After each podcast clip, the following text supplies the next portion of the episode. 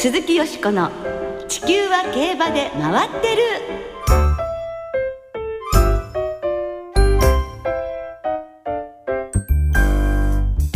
皆様こんばんは。鈴木よしこです。お元気でいらっしゃいますか？地球は競馬で回ってる。この番組では週末の重賞レースの展望や競馬界のさまざまな情報をたっぷりお届けしてまいります。最後までよろしくお付き合いくださいね。さあ今日ご一緒してくださいますのは米田元樹アナウンサーですはい、こんばんは。よろしくお願いします。こんばんはよろしくお願いいたします一ヶ月ぶりでございますね。そうね早いもんですわねえ会えてよかったですよ。その間、あ、私もですよ。その間に、えー前回出演の9月1日のその第あ9月第1週に、ええ場内実況デビューを果たされましたね。あどうもありがとうございますはいご自分の声が競馬場に響き渡る場内実況いかがでしょうか？特に中山は反響が声の反響が大きくて、ええ戸惑いが大きかったですね。へえなんか声の出し方がよくわからなくなるんですよ。でしかも日曜の実況が鬼門ででして、え、疑問。なんでかというと。ええ横に渡辺アナウンサーが進行で座ってるわけですよ。そうすると私の顔色を伺うわけですよ。いやこいつ緊張してるなヒヒヒみたいな感じで。ね、いざ間違ったら一緒に謝りに行ってやるからななんてそんなこと言うんですよプレッね。シャーかけられちゃ。そんな弱気で望んでないよって話ですよね。そうだ、はいかっこいい、そうよ、強気でお願いしますよ。今週は東京競馬場初実況ですからね。ねはいはい、直線長いコースはええまた違うかも。また3コーナーから4コーナーがスタンドから遠いですから、うんええそこを今うまく落ち着いてやれるかどうかはい、できるわ。ではないでしょうか。元気くんなら大丈夫だと思います。ありがとうございます。ね、ぜひ頑張っていただきたいと思います。まあ皆さんもぜひご注目ください。そして今週末日曜日には日本馬2頭の出走する凱旋門賞がフランスロンシャン競馬場でいよいよ行われます。ねはい。絆、そしてオルフェーブルは共に順調に調整が進んでいるということですので頑張ってほしいですね。もう祈っておりますね、はい今日はこの後特集でその凱旋門賞についてたっぷりとお届けいたします。どうぞご期待ください。鈴木よしこの地球は競馬で回ってる。この番組は JRA 日本中央競馬会の提供でお送りします。鈴木よしこの地球は競馬で回ってる。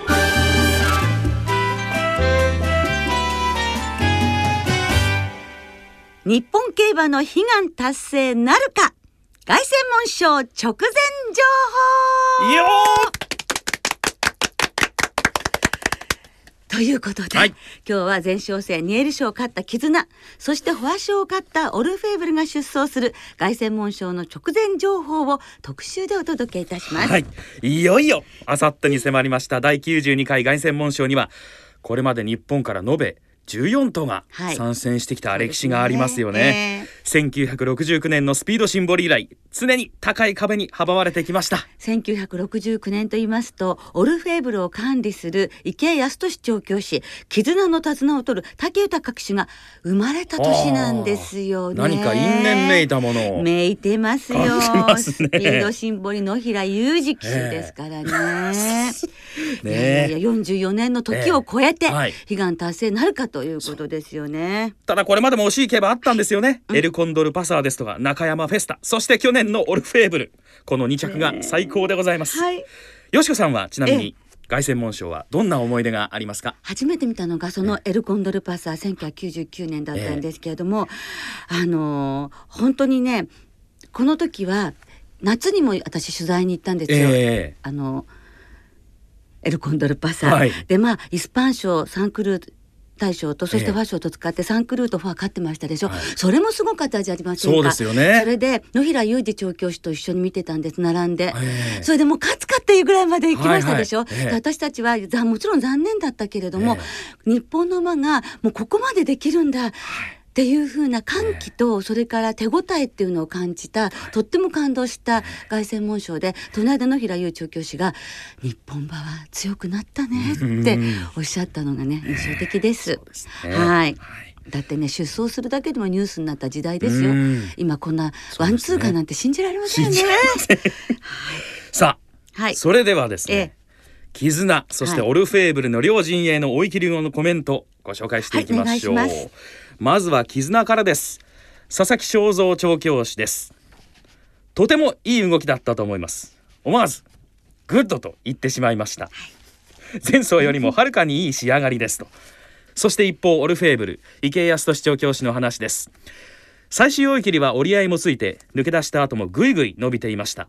人叩きした効果も十分にあり大変満足しています。安城のスミオン騎手もいい状態でハッピーだと言っていましたということですよ。もうどの陣営にもどちらの陣営にも不安要素がないわけですもんね。そうですね。すごいことですよね、はい。だから本当にそのスタッフの皆さんのええ。レベルっていうね腕っていうのそういうのがね。ノウハウとかもそういうのも上がってるんですよね。うん。そしてこの歴史的大一番をラジオ日経で実況中継するんですね。そうなんです。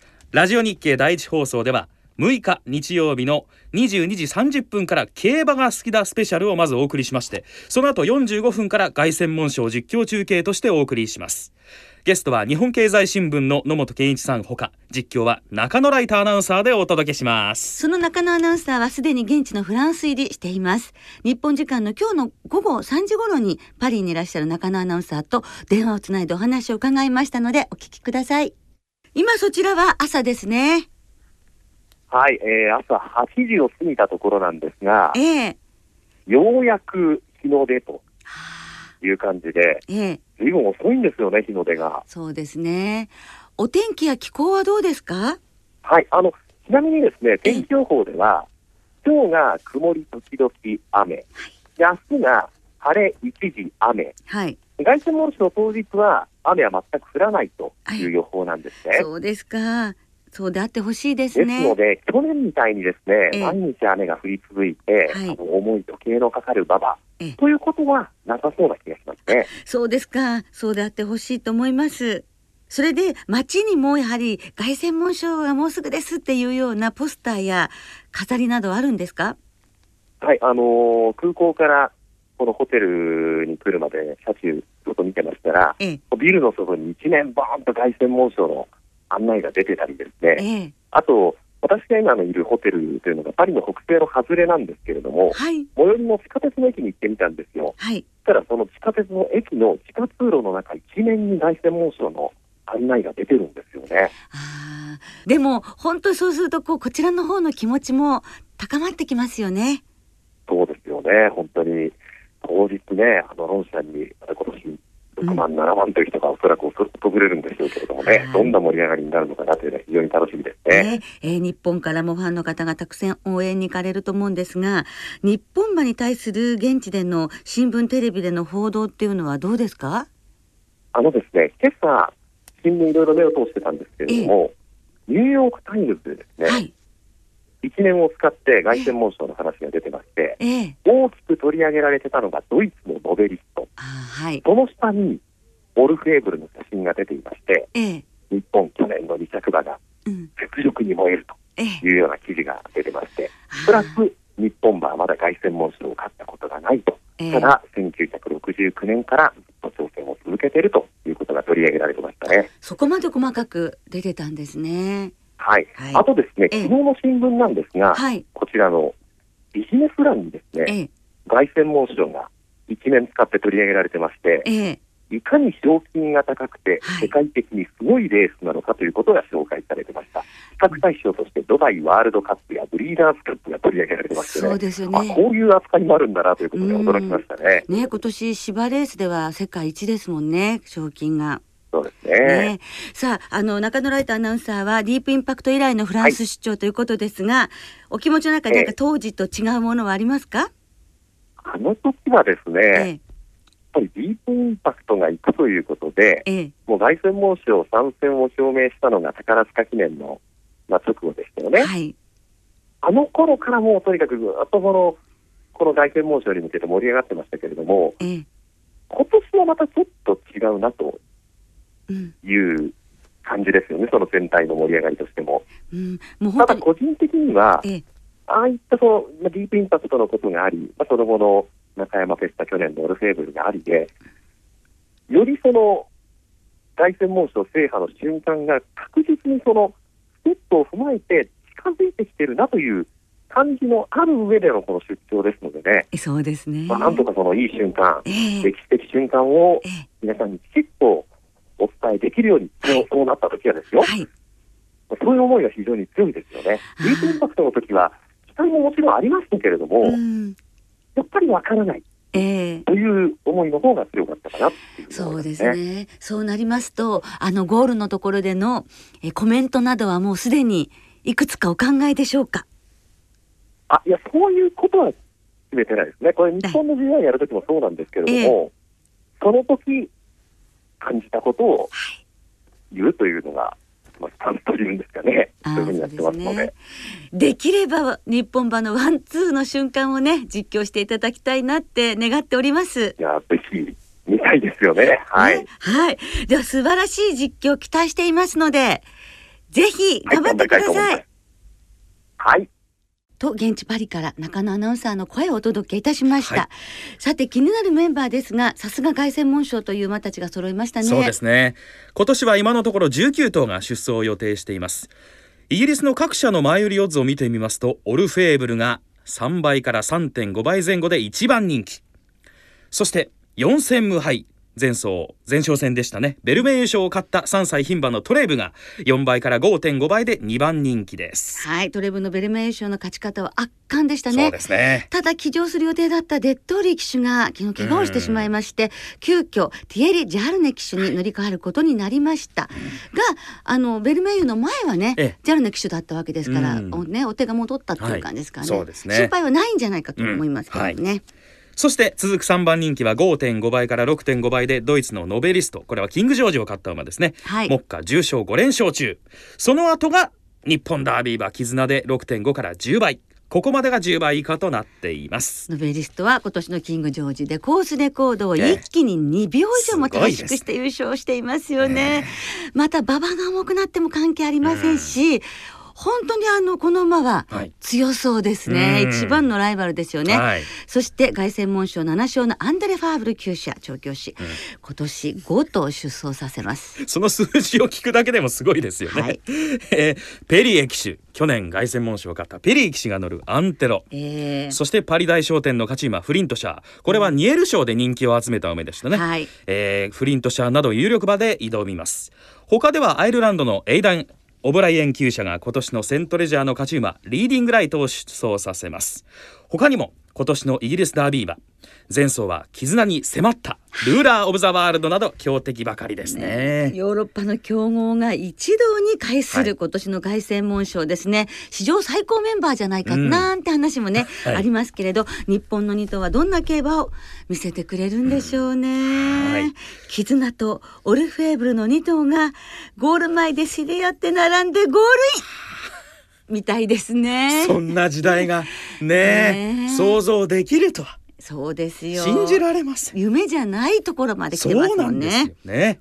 さあ、その豪華メンバーで争われます。凱旋門賞実況中継。6日の日曜日、ラジオ日経第一放送で22時30分から23時45分まで生放送でお送りします。本当にレースが待ち遠しいですね、はい。日本競馬の悲願凱旋門賞制覇を願ってみんなで精一杯応援いたしましょう以上凱旋門賞直前情報を特集でお届けいたしました。鈴木よしこの地球は競馬で回ってる。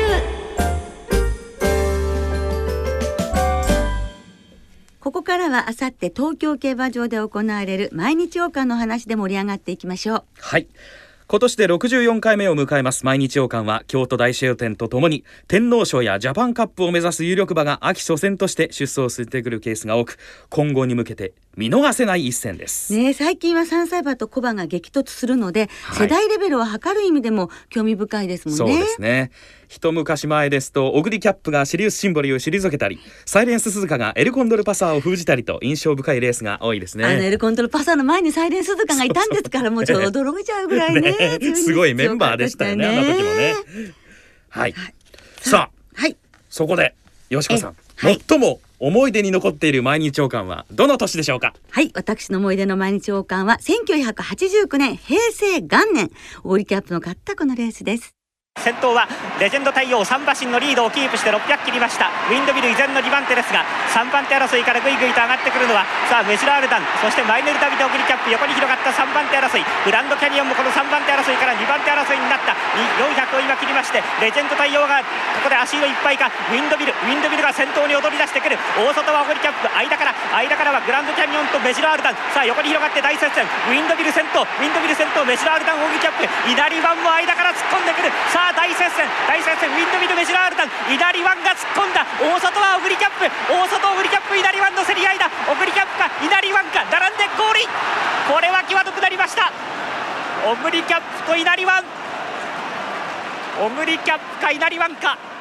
早めに動いたオグリキャップ。そして後方から一気の追い込みを見せた稲荷と連覇を飾ったえオグリキャップなのですけれども、はい。お聞きいただいたようにもう直線で先頭がもう何回も変わっていくわけなんですね。え。で直線先頭に立ってまずウィンドミルをかわして、はい。一旦メジロアルダンがチャンスをつかむかに見えたんですが、うん。その外からオグリキャップと稲荷湾が豪快そのものの伸び足を見せて1、2着。はい。花差でオグリキャップが優勝。もう力が力を底力がねじ伏せるっていうレースで、まさにねあの背筋が凍りつくようなうん。レースだったんですね。今でも語り継がれてますもんね本当そうですね。名勝負として。はい、もうレースオブブザライフと私の中で今でも言ってもいいかなというぐらい本当に感動したレースであのゴールした時に南井克美騎手オグリキャップと稲荷湾柴田正人騎手顔見合わせてるんですよ。でもものすごい迫力のあるレースでしたね。あの直線の醍醐味っていうのは忘れることができませんね。という1989年というとまだ元気くんは、5歳か6歳とかその辺ですか？ね可愛らし毎回そういう話しますね。この年は何歳でしたみたいな古いレね。ースばっかりでねもう幼稚園の思い出 をお持ちの頃に私はこんな大人でこんなもう感動してた。物心ついてないんで語れないですけどね。はい。まあ、それで本当にねあのご覧になってもね、ええ今見てもすごい素晴らしいすごいレースだと思うんですよね。まあその1989年当時こんな曲が流行っていました大ヒットだったんですね。プリンセスプリンセスでダイヤモンド。鈴木よしこの地球は競馬で回ってる。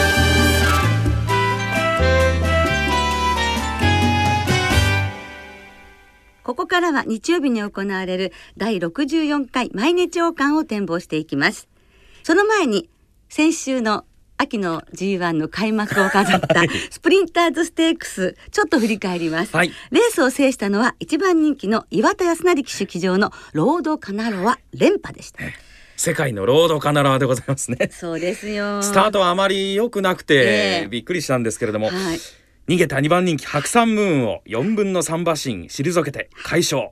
G15 勝目となりました。連覇というのは桜爆心王以来2頭目の快挙でした、そのロードカナロアですが年内に一つレースを走って引退が決まっていますが香港スプリントか香港マイルかマイルチャンピオンシップかのいずれに出走を予定しています、どのレースに向かうにしても楽しみですもんね、はい、そしてスプリンターズステークス、はいよしこさんの予想は見事的中おめでとうございますありがとうございます。はあでも一番人気二番人気でね、もう配当も少なかったですからね。もう収支はプラスだったということですか、あ、二点予想でしたかあらね。ねでもまあね。いやいやいや今週も期待しておりますそうですね、当てたいと思います。ええ頑張ります。では毎日王冠の予想に参りましょう。さあ毎日王冠は芝の 1800m の G2 です去年秋の天皇賞で劇的な復活を果たしたエーシンフラッシュ悲願の G1 制覇を目指す湘南マイティクラシックで涙を飲んだ3歳馬コーディギノーなど11頭で争われますはい、いいメンバーが揃いましたよね。そうですね楽しみですねはい。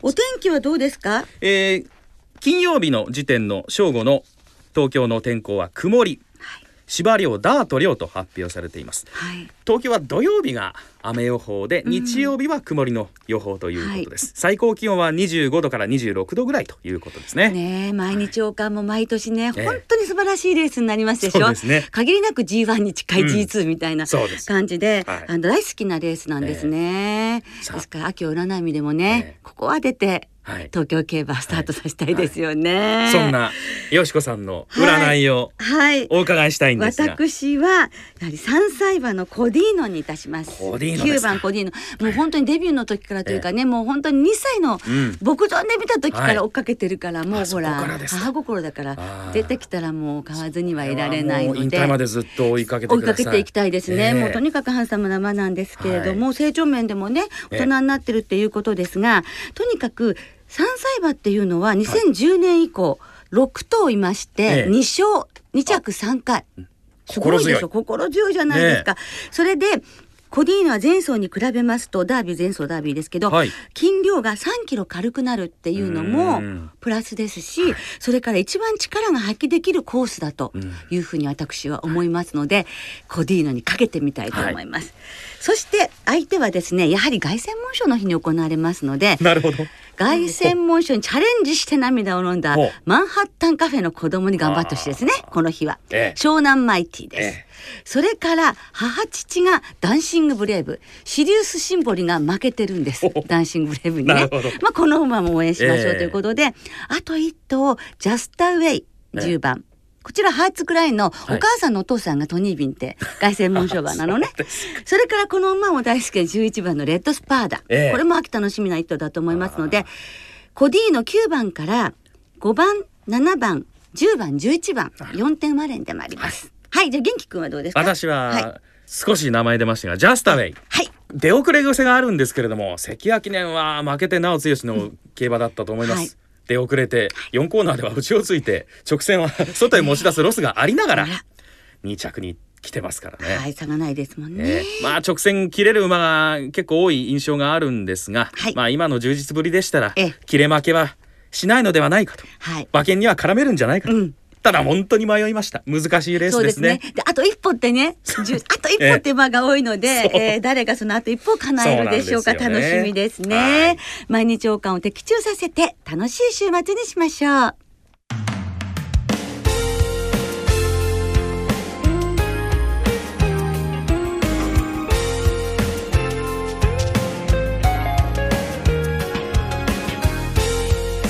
別れの時間となりました。はい今週末は開幕週を迎える東京京都そして新潟の3場開催になります京都競馬場土曜日にはデイリー杯2歳ステークスがそして日曜日には京都大商店も行われますさらに東京競馬場ではこちら注目ですはい。土曜の東京2レース2番モンサンカノープスで1年以上実戦から遠ざかっている後藤弘樹騎手が復帰戦を迎えますはい。今週は土日合わせてじっくらに騎乗を予定してるんですね。ねえ、はい。あの勝負服を身にまとって、ええ。そしてパドックに登場されたらなんか胸が本当に熱くなりそうですね,、ええそうですね。ぜひ無事でそして本当に頑張っていただきたいですね。はい。